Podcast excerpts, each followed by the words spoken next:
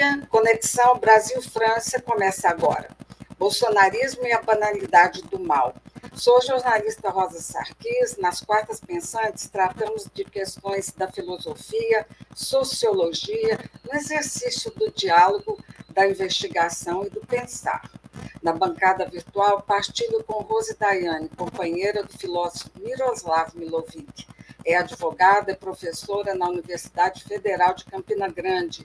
Possui doutorado em Direito na Itália e mestrado em Direito da Universidade Federal de Santa Catarina.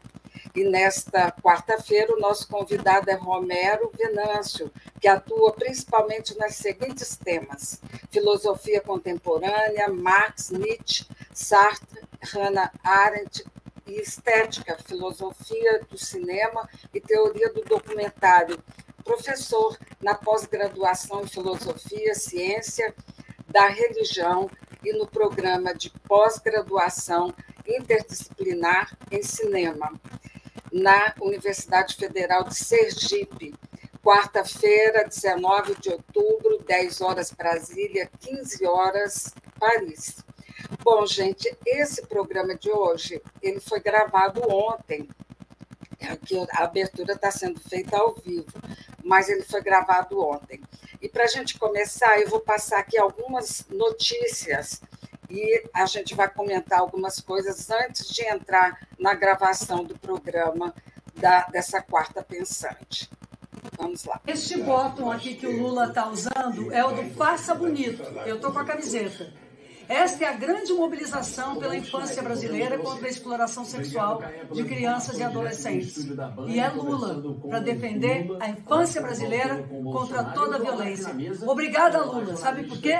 Porque esquecer é permitir, lembrar é combater. Fome no Brasil, fome para valer não existe da forma como é falado. Agora, esse discurso de 30 milhões passando fome, não é verdade. Se for qualquer padaria aqui, não tem ninguém ali pedindo para você comprar um pão para isso. Não existe. Ele mente e ele despreza os mais pobres. No país de Bolsonaro, os 33 milhões de brasileiros que passaram fome extrema em 2022 não existem. Nem os 125 milhões que não sabem se terão comida amanhã. Cara, tira uma dúvida pra mim rapidinho. E atenção, ele está rindo de quê? O pessoal tem reclamado do preço dos alimentos. Tem subido sim, além do normal, de lamentos aí. Não, capitão, a culpa não é da pandemia. Em seu governo, o Plano Nacional de Segurança Alimentar e Nutricional parou. O orçamento do Programa de Aquisição de Alimentos agora é 10 vezes menor. E o Programa Nacional de Alimentação Escolar não tem reajuste há seis anos. Os preços dos alimentos dispararam. O óleo de soja, o leite, a carne, o feijão. Quem vai ao supermercado, quem não consegue almoçar, quem busca comida no lixo, sabe que o mito é mania. Esse falso cristão mente e mente muito. uma dúvida pra mim rapidinho aqui, ó. É, eu reparei, na verdade eu não reparei não, um amigo meu chamou minha atenção no debate que você tava usando a mesma gravata que você usou.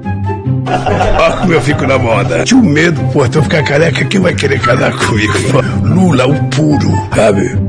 O Neymar tem o direito de escolher o que ele quiser para ser presidente. Eu acho que ele tá com medo que se eu ganhar as eleições eu vá saber o que que o Bolsonaro perdoou da dívida dos impostos de renda dele. Eu acho que é isso que ele tá com medo de ver. Sabe, Josia? Um churrasquinho, uma picanhazinha tomando uma cerveja gelada. Não tem ninguém 100% bom, nem tem ninguém 100% ruim. No meu caso, o meu pedaço bom é melhor.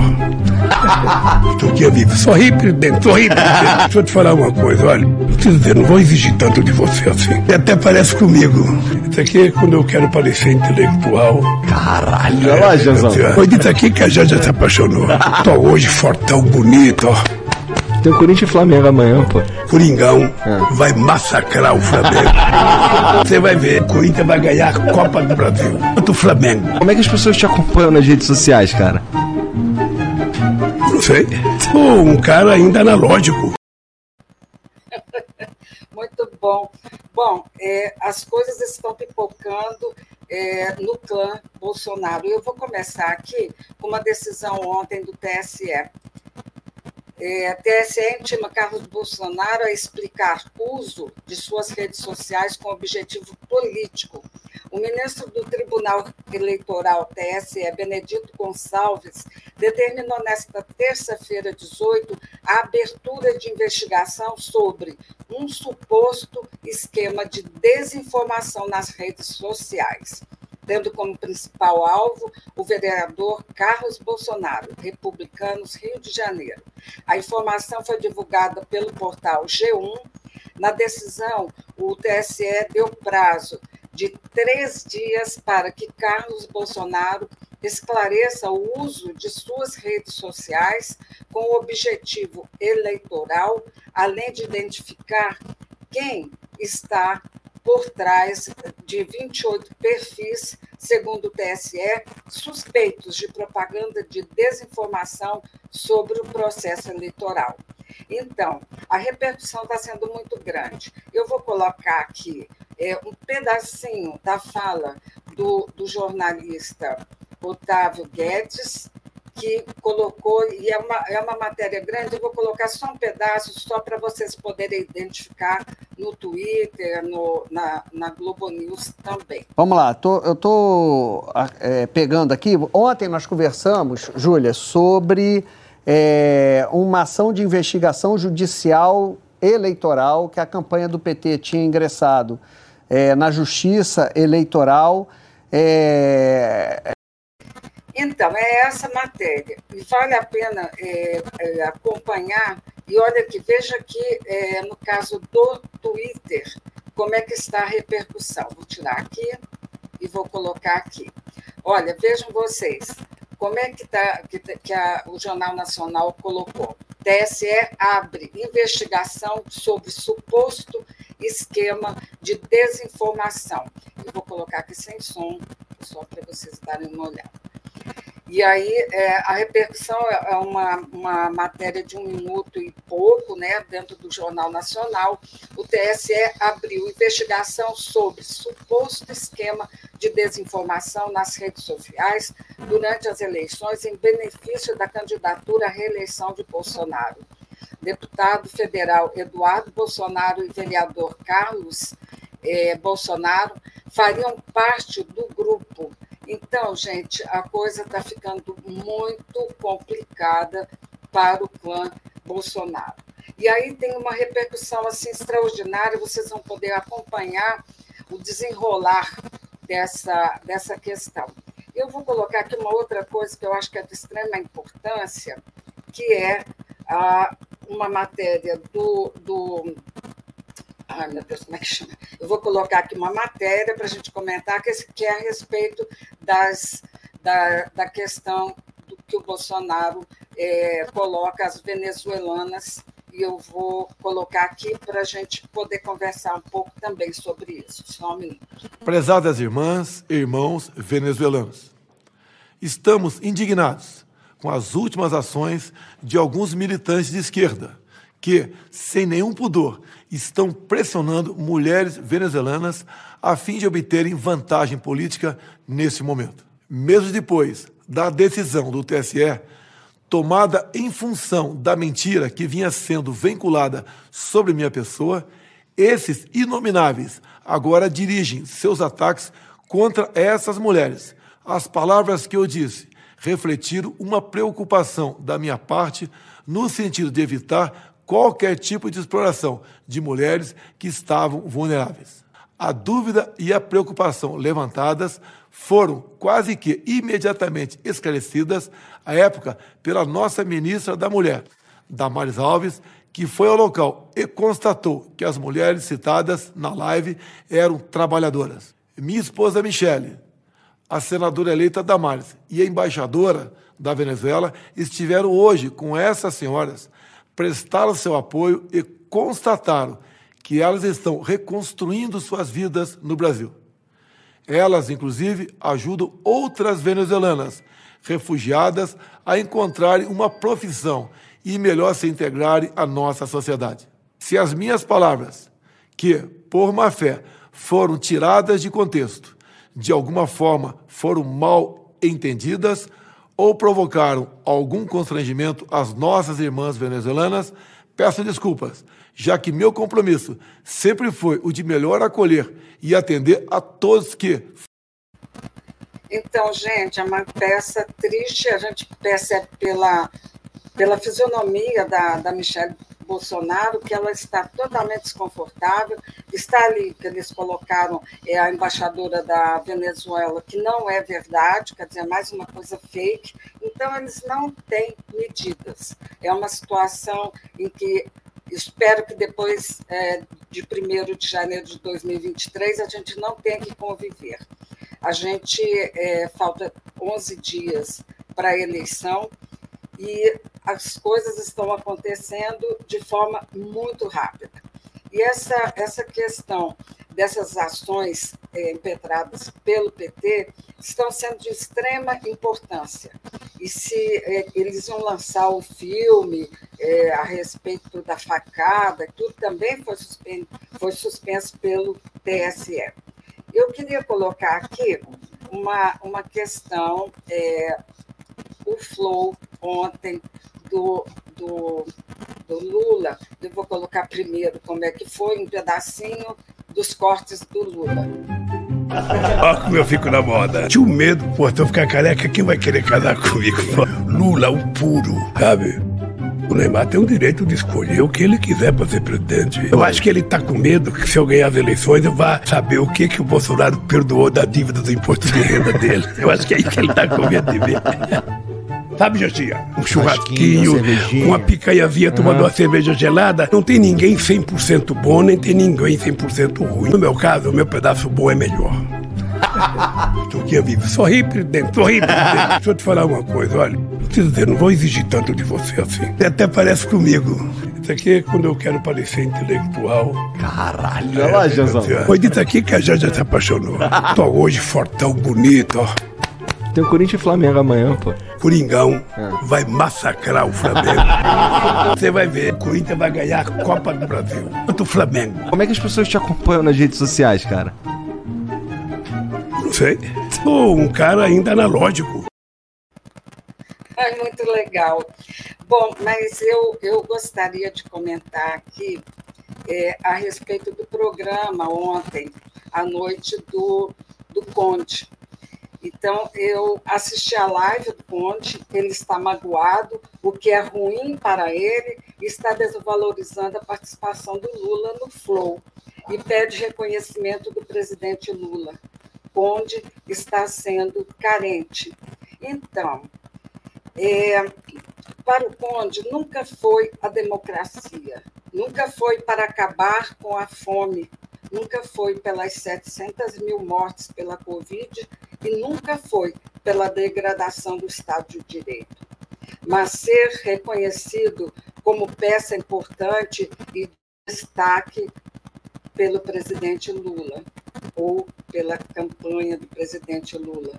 Só tenho a lamentar, nesta live de, demonstrou uma pessoa que super se valoriza e que tinha um objetivo, ganhos pessoais. Que pena. Eu realmente fiquei chocada, por isso é, eu coloquei isso aí. Aida, bom dia, e a todos que nos acompanham.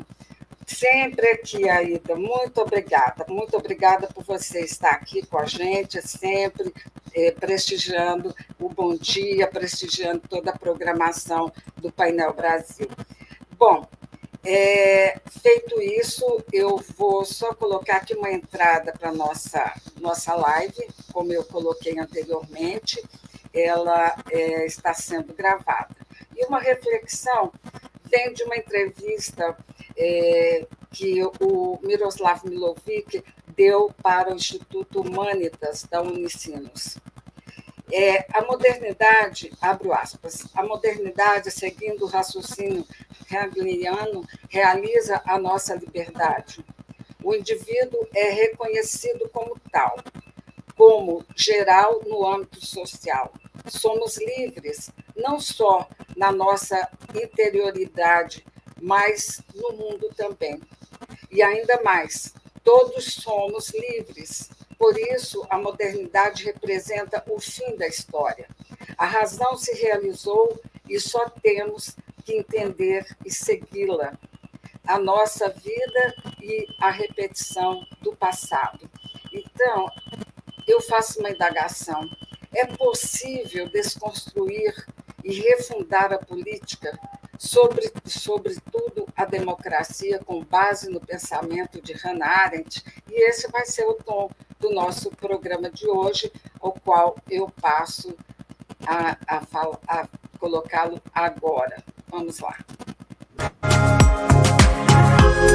Brasil, né? Nossa Senhora Aparecida, ela é padroeira do Brasil. Tudo bem que é uma decisão política, não é uma decisão teológica, ela ter sido padroeira, né? Agora, de qualquer maneira, há um vínculo histórico e cultural com a figura de Nossa Senhora Aparecida. Ela, Nossa Senhora Aparecida está no cancioneiro brasileiro, Nossa Senhora Aparecida está na cultura popular, Nossa Senhora Aparecida é a santa dos pescadores, Nossa Senhora Aparecida é a Santa Negra, não sei o quê. Então, assim, há, há todo um, um, um caldo cultural em torno da figura de Nossa Senhora.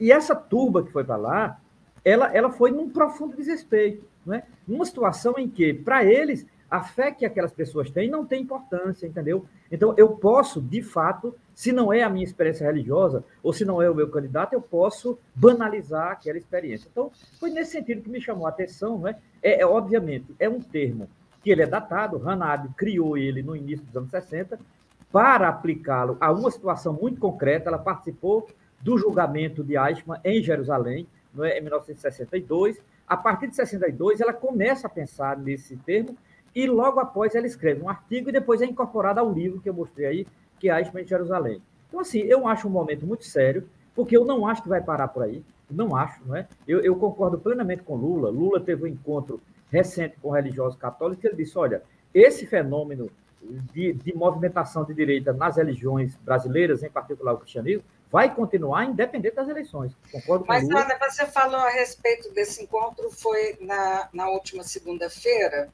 e realmente, quer dizer, outro ambiente é, onde é, se prestou homenagem, se falou sobre as várias coisas, houve, inclusive, uma bênção do padre, é, literalmente no pedido da, da, de que Lula venha a ser o presidente, que Haddad seja o governador de São Paulo, e eu achei assim que é uma mudança, né? Não existe aquele alarme, existe uma é um time diferente. Eu não sei o que a Rose pensa a respeito, que poderia comentar com a gente, e depois eu passo a palavra para você, Romero.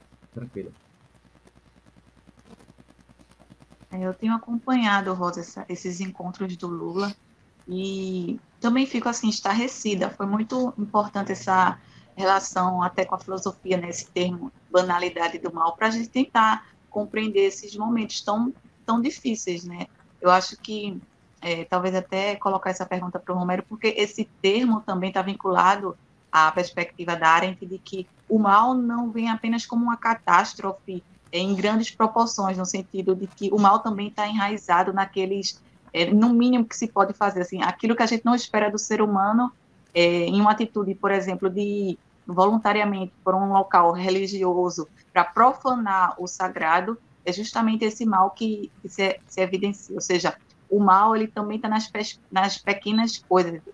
No caso, o bolsonarismo, enquanto um mal maior, ele conta com a participação de, dessas pessoas que praticam mal, mal, é, o mal de forma o quê? singular e pormenorizada. Então, é, eu fico muito contente assim com a, a, lucidez do Lula em meio a esse caos, em meio Sim. a essa, essa, esse uso da religião na política, ele consegue se manter pacífico, coerente e fortalecido pelas ações e pelas escolhas, e sobretudo também pelos padres que apoiam é, essa, essa lucidez do, do Lula, né?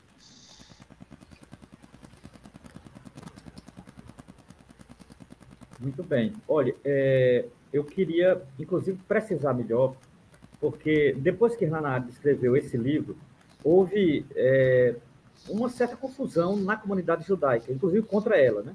Esse livro não foi um livro pacífico, o que eu mostrei agora há pouco, né? não foi um livro pacífico. Agora, ela envia uma carta a um amigo dela que ficou um tanto magoado com ela, porque discordou no primeiro momento, e ela, ela escreveu uma carta para ele. O nome dele é Gerson Schollen. Gerson Schollen, né? É, é, Schollen morava em Jerusalém, né? E Schollen ficou chocado com o livro. Não é? escreveu para ela, ela escreveu. E ela, ela tem um, te, um trecho que eu separei aqui, onde ela vai definir para ele o que é que ela estava se referindo. E eu acho que ele compreendeu. E eu queria partilhar com todos e todas que nos acompanham aqui, vocês, Rosa e Rosa. Diz Hanada, é um, é um pequeno parágrafo, ela diz assim: minha opinião é de que o mal nunca é radical. É apenas extremo e não possui profundidade nem qualquer dimensão demoníaca. Ele pode cobrir e deteriorar o mundo inteiro, precisamente porque se espalha é, como um fungo na superfície. Essa é a banalidade. Apenas o bem tem profundidade e pode ser radical. Eu adoro essa frase de Hannah adoro, acho, acho esse texto, é, é, digamos assim, explica melhor o livro tal. Primeiro, o mal não tem radical, radical é o bem. Né? O mal é como um fungo que se espalha na sociedade, eu acho isso fundamental. E, acima de tudo, ele é, digamos assim, é, ele é banal exatamente porque ele é como fungo. Então, significa dizer, mas ele não tem radicalidade, significa dizer, o mal é sempre superficial. Se nós observarmos a turba bolsonarista, a superficialidade deles é impressionante, a profundidade deles beira um pires. Então, assim, eu, eu acho isso é, para a gente pensar, porque em algum momento essa cultura vai passar. Não é? eu, eu espero estar tá vivo para vê-la passar, não é? porque nós mergulhamos nisso, é, parece uma, digamos assim, uma noite sem fim. Não é? É, isso já vem desde 2013, 2014, 2016, com o golpe de Mao 2018, com a eleição do Bolsonaro. Então, assim, a gente já vem há um pouco mais de uma década mergulhado nessa situação, né? De, de ódio, de guerra, de conflito desnecessário, né? de, de banalidade mesmo da maldade, né? É, as pessoas já morreram por conta disso, pessoas podem morrer ainda por conta disso, né? E, e de certa forma, as eleições presidenciais, elas acabaram sendo combustível para isso. Então, de qualquer maneira, é, eu penso também filosoficamente esse movimento bolsonarista. E eu uso a categoria de banalidade do mal nesse sentido aqui, como comparando ao fundo, como faz na análise. É isso. Eu queria colocar aqui é, uma coisa assim que me deixou extremamente impressionada dentro de uma igreja católica. Deu aí hoje? Mas... Deu aí hoje? Mas Vera... Eu estou cansada de falar e continua sempre a mesma coisa, somente mentira dentro dessa igreja. Mas Vera, aqui é casa de Deus, tem que respeitar, Vera. E eu estou desrespeitando por acaso? Quem, tá, Vera, tá. Quem tá desrespeitando? Esse é, a, é respeito à ordem de sossego a, a, uma instituição religiosa. É crime isso aí. É crime. Nossa, crime? É crime. Por quê? Vão me prender? Aqui não é assim, né? É assim, é crime. Nós não, mas alguém pode.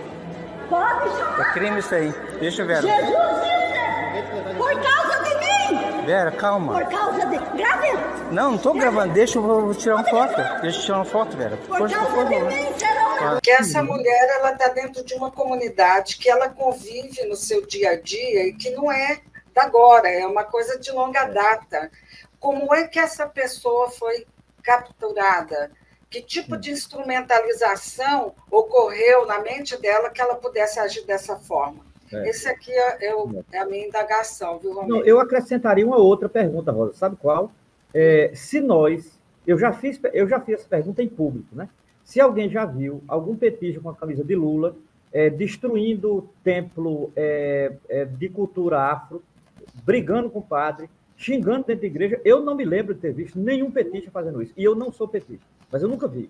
Eu nunca vi ninguém, em nome de Lula, sair berrando contra nenhuma experiência religiosa alheia, entendeu? Então, assim, é muito estranho isso. É muito estranho que seja sempre um grupo fazendo isso. Não é? Se você observar, isso já aconteceu em, em Fortaleza com um padre, um padre de 80 anos, inclusive. Se você colocar aí no YouTube, vai aparecer um padre italiano. Eh, aconteceu. Eles eram quem? Bolsonaristas. Já aconteceu numa igreja uma pessoa, eles eram quem? Bolsonaristas. Essa mulher aí está com a camisa, não precisa dizer mais nada, né? O que aconteceu agora em Aparecida, se você observar, é uma tática que é a mesma. Que é a mesma. O tipo de xingamento a lá Olavo de Carvalho, entendeu? Então, são, significa dizer, é, é um agrupamento, é um tipo de agrupamento e associado exatamente ao nome de Bolsonaro. Então, isso é que é grave, porque não é uma coisa que se espalhou é, de maneira generalizada na sociedade brasileira. Lulista faz isso, bolsonarista faz isso, seguidores de Ciro Gomes fazem isso. Não, não. Isso é uma coisa muito específica. Por isso que eu acho que a justiça brasileira ela tem que se preparar para isso. Não é? Quando eu digo a justiça brasileira, é o poder judiciário brasileiro tem que se preparar, porque isso é uma coisa muito focalizada, não é uma coisa generalizada na cultura brasileira. Que a gente pode imaginar que todo brasileiro faz isso depois de 2018. Não é verdade. Isso é uma coisa focalizada. A técnica é como se fosse uma técnica que se repete ao extremo, e isso já aconteceu em vários lugares do Brasil. É isso. E você acha que ocorre, é, de onde parte isso? Como é que uma pessoa, dentro de uma comunidade, que é o caso dessa senhora, que ela vive, ela, o, o padre conhece ela, conversa Sim. com ela, como é que ela foi cooptada? Essa é uma pergunta que eu faço e que também deixo aqui é, para as pessoas colocarem de onde elas pensam que, que possa vir esse tipo de coisa. Rosa, eu vou passar a próxima pergunta para você, para o Romero. É, é, acho, Rosa, que essa questão que você coloca, é, sobretudo as pessoas que não concordam com essas ações, se pergunta todo dia, né? Como é que houve uma captura é, de pessoas, porque essas pessoas fazem parte de comunidades, têm suas famílias. Então, assim, essa é a pergunta: como é, é, elas cederam a esse discurso do mal e praticam o mal sem perceber que estão agindo de forma, inclusive, contrária à religião, né?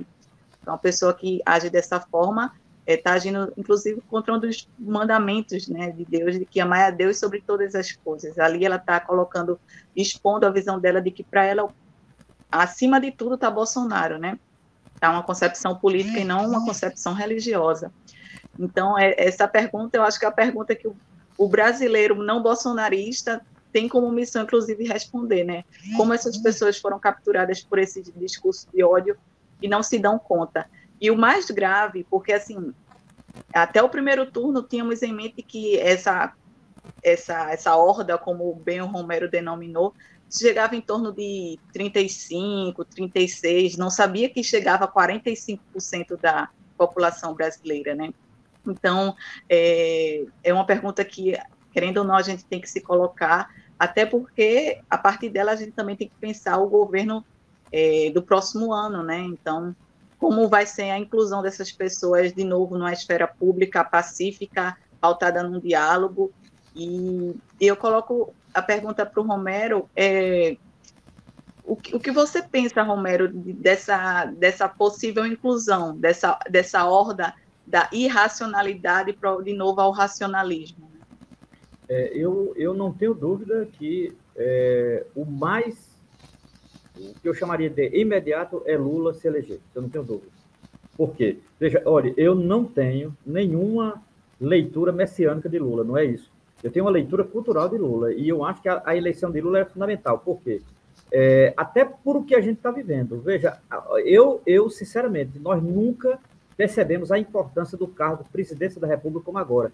Para mim, eu nunca tinha observado que o cargo presidência da República tem um poder simbólico muito mais do que eu imaginava. Por exemplo, Bolsonaro na presidência da República empodera simbolicamente gente como essa. Eu acho que Lula na presidência da República representará um freio. Agora, eu não tenho ilusão, e ele também não tem. Eu gostei muito do que Lula fez, o que ele disse segunda-feira com os religiosos, que isso não vai acabar quando ele se eleger. Então, Lula não está prometendo milagre. Né? Agora, de fato, veja bem, Lula vai montar um ministério de verdade, que é uma coisa que Bolsonaro não tem. Bolsonaro tem um ministério fake news, né? É tal. Então, assim, montar um ministério de verdade, pensar um projeto de nação, pensar a cultura nesse país. A cultura foi abandonada enquanto projeto é, de política pública. Não há política pública para a cultura nesse país, né? Pensar a possibilidade de um diálogo interreligioso. Lula tem toda a capacidade para isso e tem pessoas associadas a ele. Então, nesse sentido, o primeiro momento que eu acho é eleger Lula. O segundo momento é pensar, de fato, uma política cultural que prime pela democracia, pela participação, pelo diálogo e, e, e pela liberdade religiosa, que é fundamental. Tal. Então, assim, é, eu vejo que imediatamente, Rosa, eu não consigo ver outra coisa que não seja eleger Lula. Depois, a gente pensar políticas efetivas, porque, veja bem, isso é um movimento que tende a durar. Bolsonaro sai da presidência, mas o movimento continua, entendeu? Então, assim, não é uma coisa imediata, até porque também não apareceu no Brasil imediatamente, né? Nós já estamos, nós já estamos passando de uma década desse fenômeno que está nas redes sociais, que está na família, que está na praça pública, que está nas igrejas, que está nos partidos políticos, que está na vida social brasileira. A sociabilidade brasileira, há mais de 10 anos, está convivendo com essa política de ódio, com essa política da desavença, com essa política enfurecida com pessoas como essa mulher. Essa mulher, dentro da igreja, ela não consegue pensar. A pessoa dizendo, isso aqui é um lugar de paz, isso aqui é um lugar de tranquilidade, isso aqui é um lugar de oração, e ela não consegue pensar. Vocês repararam? Essa imagem que a Rosa colocou aqui, ela não consegue pensar, ela repete naturalmente, sem pensar, o que alguém está falando para ela. Isso é muito grave, minha gente. Não, ela está assim, totalmente enlouquecida, né? Uma coisa assim, parece que ela está num transe. Eu, eu percebi dessa forma. Pois é, eu vou, eu vou é, para dar andamento à nossa, à nossa conversa, em que medida a gente poderia fazer um paralelo, caso é, a gente consiga trazer a nossa democracia, e que a, Hannah Arendt descreve tão bem, o pós-guerra, o pós a Segunda Guerra Mundial. Eu queria que você comentasse a esse respeito, se existe uma receita e como é que é essa transição e qual a semelhança entre uma coisa e outra. E, enfim, era isso que eu, que eu queria conversar. É, veja, é, Rosa e Rose e demais que nos acompanham. É, Hanad, ela, ela tem uma reflexão muito singular sobre democracia, né? É, ela não trata, não, não, ela não é propriamente uma receita, mas ela, ela tende a entender, inclusive ela é crítica da democracia. Todo mundo acha que Hannah é apenas uma defensora. Ela, ela criticou, inclusive, o modelo americano. Ela, ela alertava, né? ela alertava que uma democracia em que a política vai se tornando espetáculo e cada vez menos cidadão participa, ela acha que é uma desgraça. Ela criticava isso. Né? Inclusive, ela criticava o modelo americano, porque ela sempre defendeu uma participação substancial. Porque, para Hannah, democracia é envolvimento das pessoas. Não é uma coisa que político faz. É, é, Hannah sempre criticou esse modelo de democracia vinculada apenas ao parlamento. Não. Para Hannah, democracia é um movimento que transcende o parlamento. Né? A ideia de ter um parlamento é uma instituição democrática. Mas, por exemplo, democracia passa pelo poder judiciário, democracia passa uma cultura política, democracia passa pelo ensino, pela educação. Hannah Arendt é uma das poucas filósofas que debate a questão da educação vinculada, por exemplo, ao ensino. Ela sempre foi contra a polícia e escola, sempre. Tem texto contra isso, contra polícia escola, polícia universidade, etc. Então, assim, ela, ela a democracia para Arendt, ela tem que ter efetividade, né? Então, assim, falar de democracia para ela é falar de uma experiência efetiva de participação, né? Em que tem envolvimento das pessoas. Então, assim, a ideia de não termos consciência da democracia é a ideia ideia de que ela pode se tornar banda, pessoas podem fazer o que querem. Né? Então, ela, ela sempre nos alertou para isso. Por isso que eu acho importante né, a obra dela e o pensamento dela em dias atuais. É ô, ô, Rose, eu queria que você comentasse Miroslav Milovic e Hannah Arendt. É, Hannah Arendt era uma grande interlocutora, né? Nos cursos de Miro, nos textos que ele escrevia. É, teve um evento muito importante, significativo na Universidade de Brasília, que decorreu, assim, a consequência foi publicar um livro sobre esse evento, que dá o título, a capa é sobre a, a foto de Arendt e o título é Filosofia e Política. E nesse evento, é, Miro, com outros professores de filosofia, trouxeram grandes intérpretes e pensadores da obra de Arendt, né? Ele sempre me lembrava de que nesse evento ele trouxe uma professora, uma, uma senhora lá da, da Sérvia, que já era professora aposentada, e como ela conseguiu empolgar os estudantes com o pensamento de Arendt. E, e ele sempre reforçava essa questão de que é, Arendt tem, tem, essa, essa potência de pensamento para, é, no sentido de dar oxigênio, né? A gente não estuda Arendt para ficar mais triste, a gente estuda Arendt porque dá essa possibilidade de criticar esses fenômenos é, do mal, mas também pensar alternativas. E o diálogo de Miro com, com Arendt foi assim permanente, profícuo. O último curso que ele imaginou foi sobre um, um curso sobre Arendt, que tinha esse termo direito de ter direitos. E ele sempre via em Arendt é, essa possibilidade de criticar a modernidade, né? A gente se pergunta por que essa senhora age assim sem pensar. E, e ele via isso muito em Arendt. Miro sempre dizia que o sistema não quer que a gente pense. E está aí também um, um, dos problemas da modernidade, né? E, então, assim, é, é, um campo aberto, Rosa, pensar essa interlocução de Arendt e Miro. Ele tem vários, várias entrevistas é, em que ele debate sobre essa questão do mal, essa banalidade do mal. e o pensamento de Arendt. Então, eu acho que ele, ele foi um grande interlocutor, admirador é, da obra arendtiana. Então, se você quiser fazer a nova pergunta, a próxima pergunta para o Romero. É, o Romero ontem ele compartilhou um livrinho para mim que eu achei muito interessante.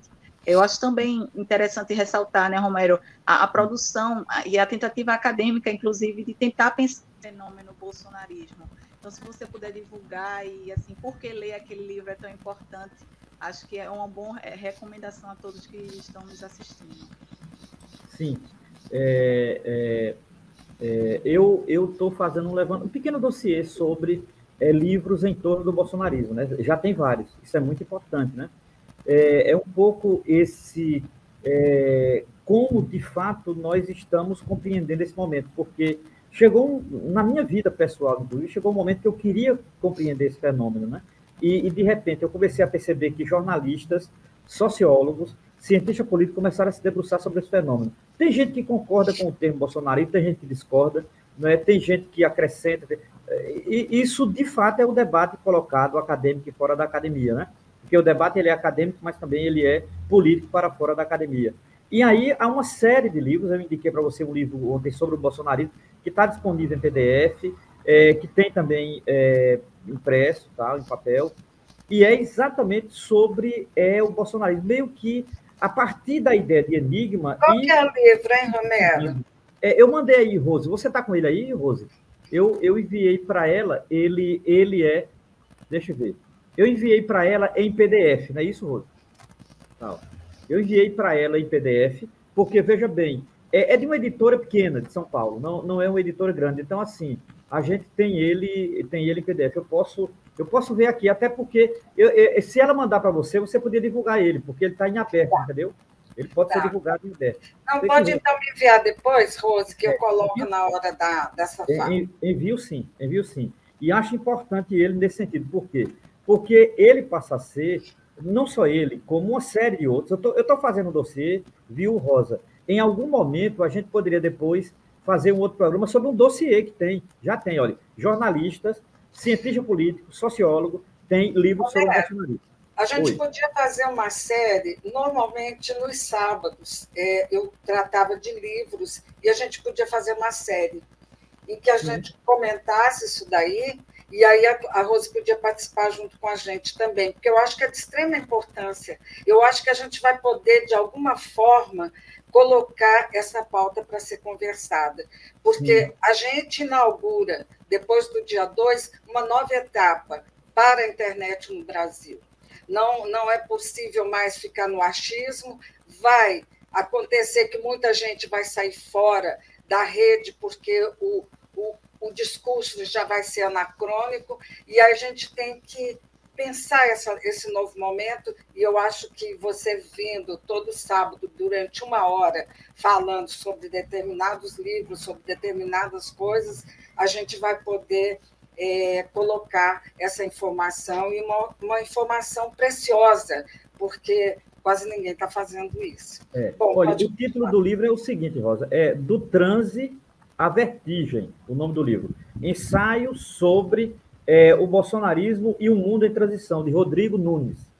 É, do Transe à Vertigem, um ensaio sobre o bolsonarismo e um mundo em transição, Rodrigo Nunes. É, ele está em PDF, disponível em PDF, aberto para todo mundo, o autor disponibilizou, não é? E ele, ele foi indicado numa live que eu vi do professor de filosofia Paulo Arantes, da Universidade de São Paulo. Então, Paulo Arantes tem divulgado. E Paulo Arantes é muito certeiro na indicação de livros, né? Então, assim, eu imediatamente peguei, consegui o livro, enviei para alguns amigos e enviei para a Rose. Posso enviar para você também. Mas acho muito importante essa ideia de estudarmos esse fenômeno, porque ele não vai passar nem tão cedo, não é um fenômeno que vai passar depois das eleições. Então, é importante que a gente compreenda, né? Eu acho que a gente não consegue enfrentar decentemente nada que a gente não conhece, né? Então, acho que é importante conhecer, porque o conhecimento faz parte também do enfrentamento. É isso. Com certeza. Rose, você quer passar mais uma pergunta para o Romero? É, e, e, também eu concordo com o Romero de que não vai passar como ele já existia, né, Rosa? É, tem historiadores, na verdade, que se dedicam a tentar entender um pouco a história do Brasil e onde era que estavam os, é, apoiadores do, do, fascismo quando ele foi criado, sobretudo na década de 30 e 40. Assim, uma um coisa, viu, Rose, que a gente tem que pensar que é uma onda internacional. Veja agora né, o caso da Itália, que coloca é, uma da extrema-direita, e aí a gente tem que pensar como é que é isso. De onde vem tanto investimento dessa extrema-direita? Continua, querida. Exatamente, Rosa. É, é sempre bom pensar, né? É por isso que eu acho que a leitura de Marx é sempre o pano de fundo, porque nada ocorre de modo nacional, local. O capitalismo é essa ordem internacional e ele se manifesta aqui, se manifesta na Itália. E é interessante pensar essa via internacionalista também. Eu lembro muito do, do Mírio quando ele disse assim: Eu fui para um evento em Santa Catarina, né? Um dos locais onde Bolsonaro ganha de modo é, acelerado, né? É, Santa Catarina é um local bolsonarista e a gente viu isso no primeiro turno. É, Miro disse assim: eu fiquei num hotel próximo da universidade e Bolsonaro ele estava nesse hotel, só que ele falava para uma, vamos dizer, uma horda bem menor. Era um público assim que já já manifestava, já tinha essa essa visão fascista sobre a vida, né? E ele falava para 10 pessoas, para 11, que eram as pessoas que davam ouvido àquele discurso, né? e sempre algo marginal, mas que sempre teve é, um fundo, né, um público na, é, na sociedade brasileira. Talvez agora ele só se expandiu e, e ganhou novos, novos ouvidos, né? Isso é, é, é o que nos preocupa. É, eu queria saber do Romero como é que ele está tá vendo essa, essa eleição no segundo turno. É, eu estava lendo, Romero, que é difícil até criar uma, uma ordem, assim, meio a esse caos, né? Porque a gente não Sim. consegue parar de pensar nisso. É, é uma tentativa de militância, mas também é, de autopreservação, né? Então, como, o que você espera e como se manter esperançoso nessa reta final de campanha? É, eu, eu diria que é, quem vem acompanhando né, esse, essa última década da política brasileira é, esse momento é um momento muito importante. Então, assim, é, eu sinto que nós estamos muito apreensivos, eu estou também, né? É, tenho preocupações pontuais e preocupações mais gerais, né? É, eu fiquei muito preocupado com o debate domingo. É, eu, eu acho que Lula é muito mais do que aquele debate e, e Lula tem um potencial extraordinário, né? Bolsonaro é um completo desqualificado. Eu, eu venho dizendo isso há uma década eu, eu já disse publicamente que Bolsonaro não sabe ler direito, né? O Bolsonaro não tem vida cultural, que Bolsonaro, na verdade, é um verdadeiro embuste, em todos os sentidos, né? Então, assim, Lula não é. Lula tem uma história, independente de concordar com ele ou não, divergência com ele ou não, mas Lula tem uma história que vai do movimento sindical à política, é, da política à vida familiar também, que muita gente esquece. Lula é, Lula de fato, se é um homem de família na política brasileira, chama-se Lula, tá certo? Então, assim, até nisso Lula, é, Lula tem qualificação. Então, assim, eu estou muito apreensivo, não é? é? Agora, veja bem, as pesquisas indicam é, que pode ser apertado ou não, mas que Lula, nenhuma pesquisa indica o contrário. Até, até o dia de hoje, até a quarta-feira de hoje, nada indica que é, Bolsonaro ganharia de Lula. Agora, eu tenho preocupações concretas, vamos lá. É, Bolsonaro está começando a fazer uma política que é, mais uma vez, criar, digamos assim, forma de auxílio emergencial. Então, a ideia, ele, ele hoje está propondo, essa semana, está propondo, é, e possivelmente será implementado, que é, é empréstimo consignado com a Caixa. Então, está usando a Caixa Econômica Federal para. Vai ser dramático, né? Porque as pessoas não vão ter condição, a não ser que entre o governo novo, em que Sim. Lula já, já prometeu em, é.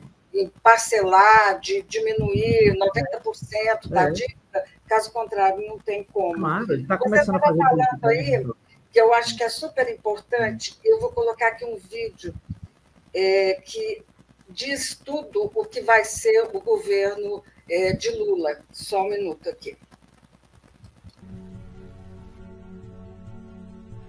Diante do fracasso de uma cultura do individualismo, do egoísmo, da desintegração das famílias e das comunidades, diante das ameaças à soberania nacional, da precariedade avassaladora da segurança pública, do desrespeito aos mais velhos e do desalento dos mais jovens, diante do impasse econômico, social e moral do país.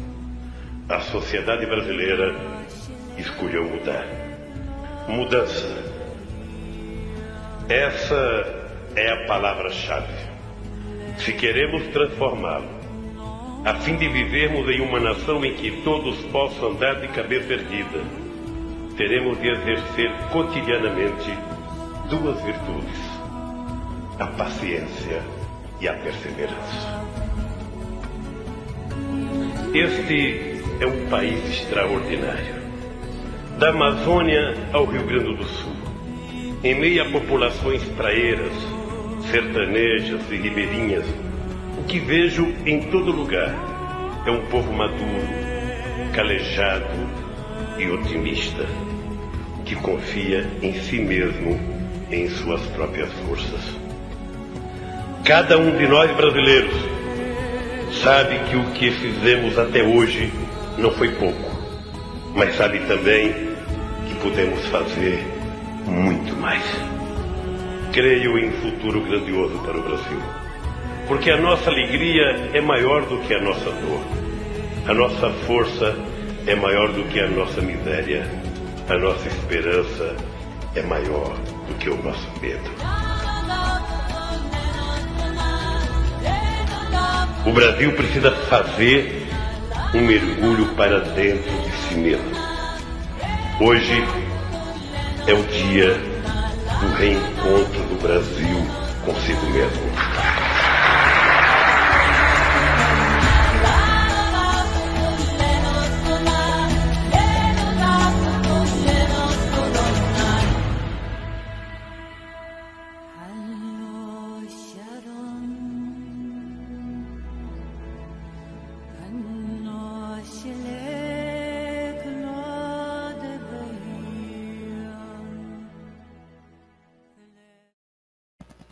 Não tem nem como comparar uma figura a outra, né?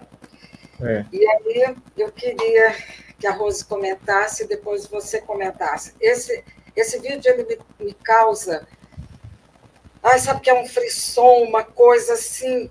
Opa, tomara que chegue logo esse tempo, que a gente sabe que vai ser assim. Então, Rose, fala, depois o Romero. Muito bom você resgatar esse vídeo, Rosa. Ele é um dos um dentre tantos da campanha do Lula que me emociona, me toca, porque é, é um futuro possível, né? E a gente, querendo ou não, se sente incluído nesse discurso. Então, é, eu lembro também, assim, o quanto o mundo espera do, de, dessa segunda, desse segundo turno nas eleições. Né? Tá todo mundo olhando para o Brasil. Será que o Brasil vai se mostrar é, acolhedor, democrático, ou ele vai ainda se enfatizar e se mostrar como fascista, é, como autoritário, é, como misógino, como destruidor é, do bem maior, né, cultural, que são suas florestas, seu povo. É, o Bolsonaro ele mostrou quem ele era também no debate, né, quando ele falou que o povo pobre, o povo da, das comunidades da favela são os traficantes. Então, é, depois ele tentou voltar, dizer, não, o pessoal da comunidade é o povo também que acorda de madrugada. Mas esse, esse olhar preconceituoso, esse olhar é, de quem odeia realmente é, o pobre, que, cuja política também não é voltada para essa comunidade, né? É aquele olhar que a gente quer silenciar, que a gente quer que fique como margem, não como protagonista da história. Então, acho que a gente nesse momento tem que ficar com essas duas palavras do Lula, paciência e perseverança e que vamos juntos até esse segundo turno e um novo caminho pela frente também depois da vitória do Lula. Aí, Romero. Muito bem. É, eu, eu já havia visto esse vídeo, né? É, é, interessante que a inspiração da estética desse vídeo é do filme O Rei Leão. Eu gosto muito do Rei Leão. É, o Rei Leão Primeira coisa. Segundo, é, é um vídeo de um estadista, né? É, pensar o Brasil como unidade, pensar o Brasil na sua profundidade. É, Lula usa termos tanto da política como, eu diria, da própria filosofia, né? da filosofia política. Então, assim, é, é um, eu tô, estamos diante de um estadista, né? que pensa o Brasil é, para além, digamos assim, do próprio Lula. Né? O Brasil é um país muito maior do que todos os seus políticos, né? não só em extensão territorial, mas o Brasil é muito grande em riqueza cultural, em riqueza hídrica, não é? O que aparece no filme, né? Em riqueza territorial, em riqueza é, mineral, floresta, etc. Então, assim, é um país muito rico e que não merece, nunca mereceu um segundo de Bolsonaro. Nunca. Nunca mereceu. E, e lamento que os bolsonaristas, num, num, num transe infeliz, é, nunca tenham percebido isso. Né? O Brasil sai menor desses últimos quatro anos. Em todo sentido. É, é isso.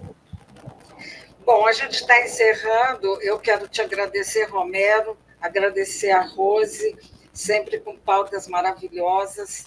Enfim, quero agradecer a todos e encerro esse nosso bom dia de hoje com esse vídeo do Lula, que está já tão perto, né? Tão perto do segundo turno e que parece tão longe porque a gente está totalmente cansados. Ótimo. Muito obrigada, Rose, muito obrigada, Romero.